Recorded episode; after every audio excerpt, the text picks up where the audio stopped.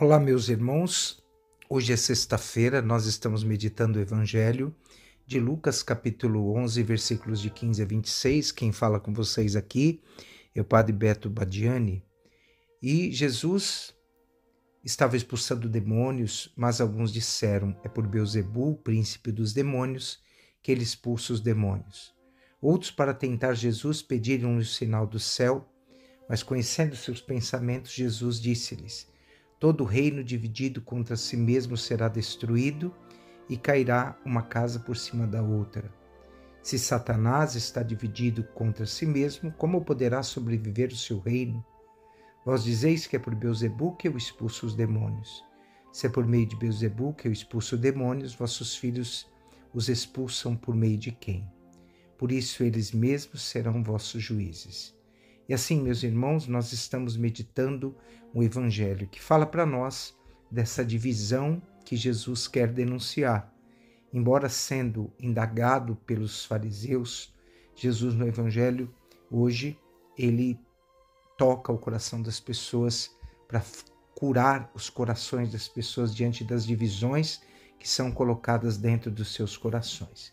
Jesus está no seu caminho para Jerusalém e essas últimas e importantes lições para nós de vida de cristãos, como seus seguidores, nós devemos pensar como que nós estamos vivendo a nossa fé. A mentalidade da Bíblia, meus irmãos e minhas irmãs, é uma mentalidade que vai sempre contrapor os espíritos do bem e o espírito do mal. Os espíritos que ragem dominam o homem natural e o Espírito de Deus é que faz o homem para plena liberdade. E diante dessa, dessa ação no mundo, nós precisamos pensar: o reino de Deus é capaz de destruir o mal ou Satanás? Então, para pertencer ao reino de Deus, é necessário que nós tenhamos uma vida voltadas para Deus. Ao entregar-se a Jesus, nenhum poder do mal sobre a face da terra será capaz de destruir a nossa vida. Quando nós pegamos a palavra de João, capítulo 16, versículo 33, Jesus vai dizer: Tenha coragem, eu venci o mundo. E Jesus nos lembra sempre esta palavra. A primeira carta de São João, ele vai nos dizer: Esta é a vitória que vence o mundo, é a nossa fé. E o verbo vencer, para nós, o que, que ele significa? Vencer deve nos remeter a dizer que tudo aquilo que conquistamos, conquistamos a partir de Deus. Lucas nos relatou que algumas pessoas maldosamente criticavam a ação libertadora de Jesus. É por Beuzebu que ele expulsa demônios. O termo Beuzebu nós não encontramos na palavra de Deus, mas quer designar o, é, nas tradições antigas, perdão. Mas ele quer designar para nós o quê?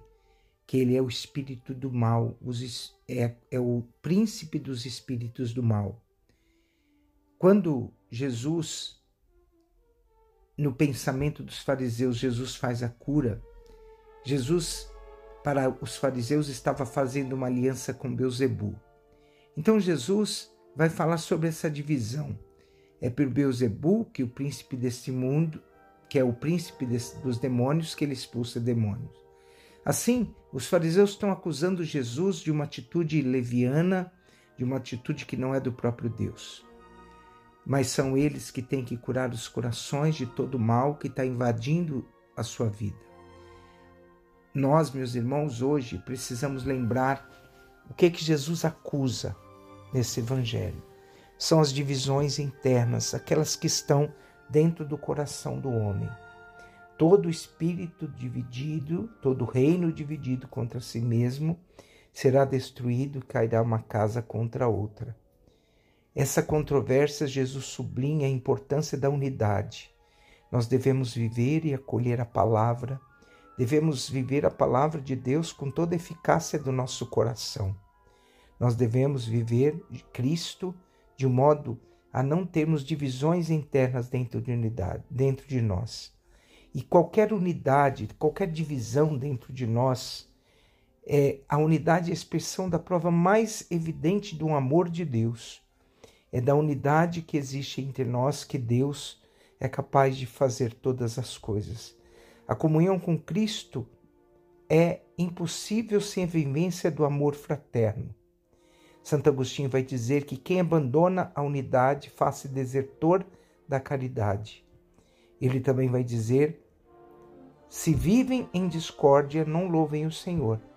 Tampouco o Senhor os abençoa. Seus lábios desfiam louvores, mas seus corações o maldizem. Então, Santo Agostinho nos alerta para o que significa soberba, que gera divisão. A caridade gera comunhão, mas a soberba gera a divisão. É preciso que nós dominemos os nossos sentimentos. Sentimentos que geram divisão não vêm de Deus. E Jesus vai dizer: Quem não está comigo está contra mim, e quem não recolhe comigo espalha. Alerta o Senhor. E na sua pregação, Pedro também deu um testemunho para cada um de nós, quando ele diz: Jesus passou a vida fazendo o bem, e o bem que Jesus realiza é transformar o coração dos homens para que os homens encontrem a felicidade. Quando Jesus veio, ele veio para dar a vida generosamente a todos aqueles que se abrem generosamente à sua ação. O Evangelho de hoje nos convida a estarmos do lado de Jesus, do lado do bem, e que nós lutemos profundamente para vencer as divisões que estão dentro do nosso coração. O cristianismo e o mal e a maldade são incompatíveis. Fazer o bem e permanecer significa que estamos no reino de, da verdade, da justiça, da caridade, que é o reino de Deus. Libertemo-nos das nossas divisões, para nos liber, podermos libertar todos aqueles que passarem pela nossa vida. Abençoe-vos o Deus Todo-Poderoso, o Pai, o Filho e o Espírito Santo. Amém.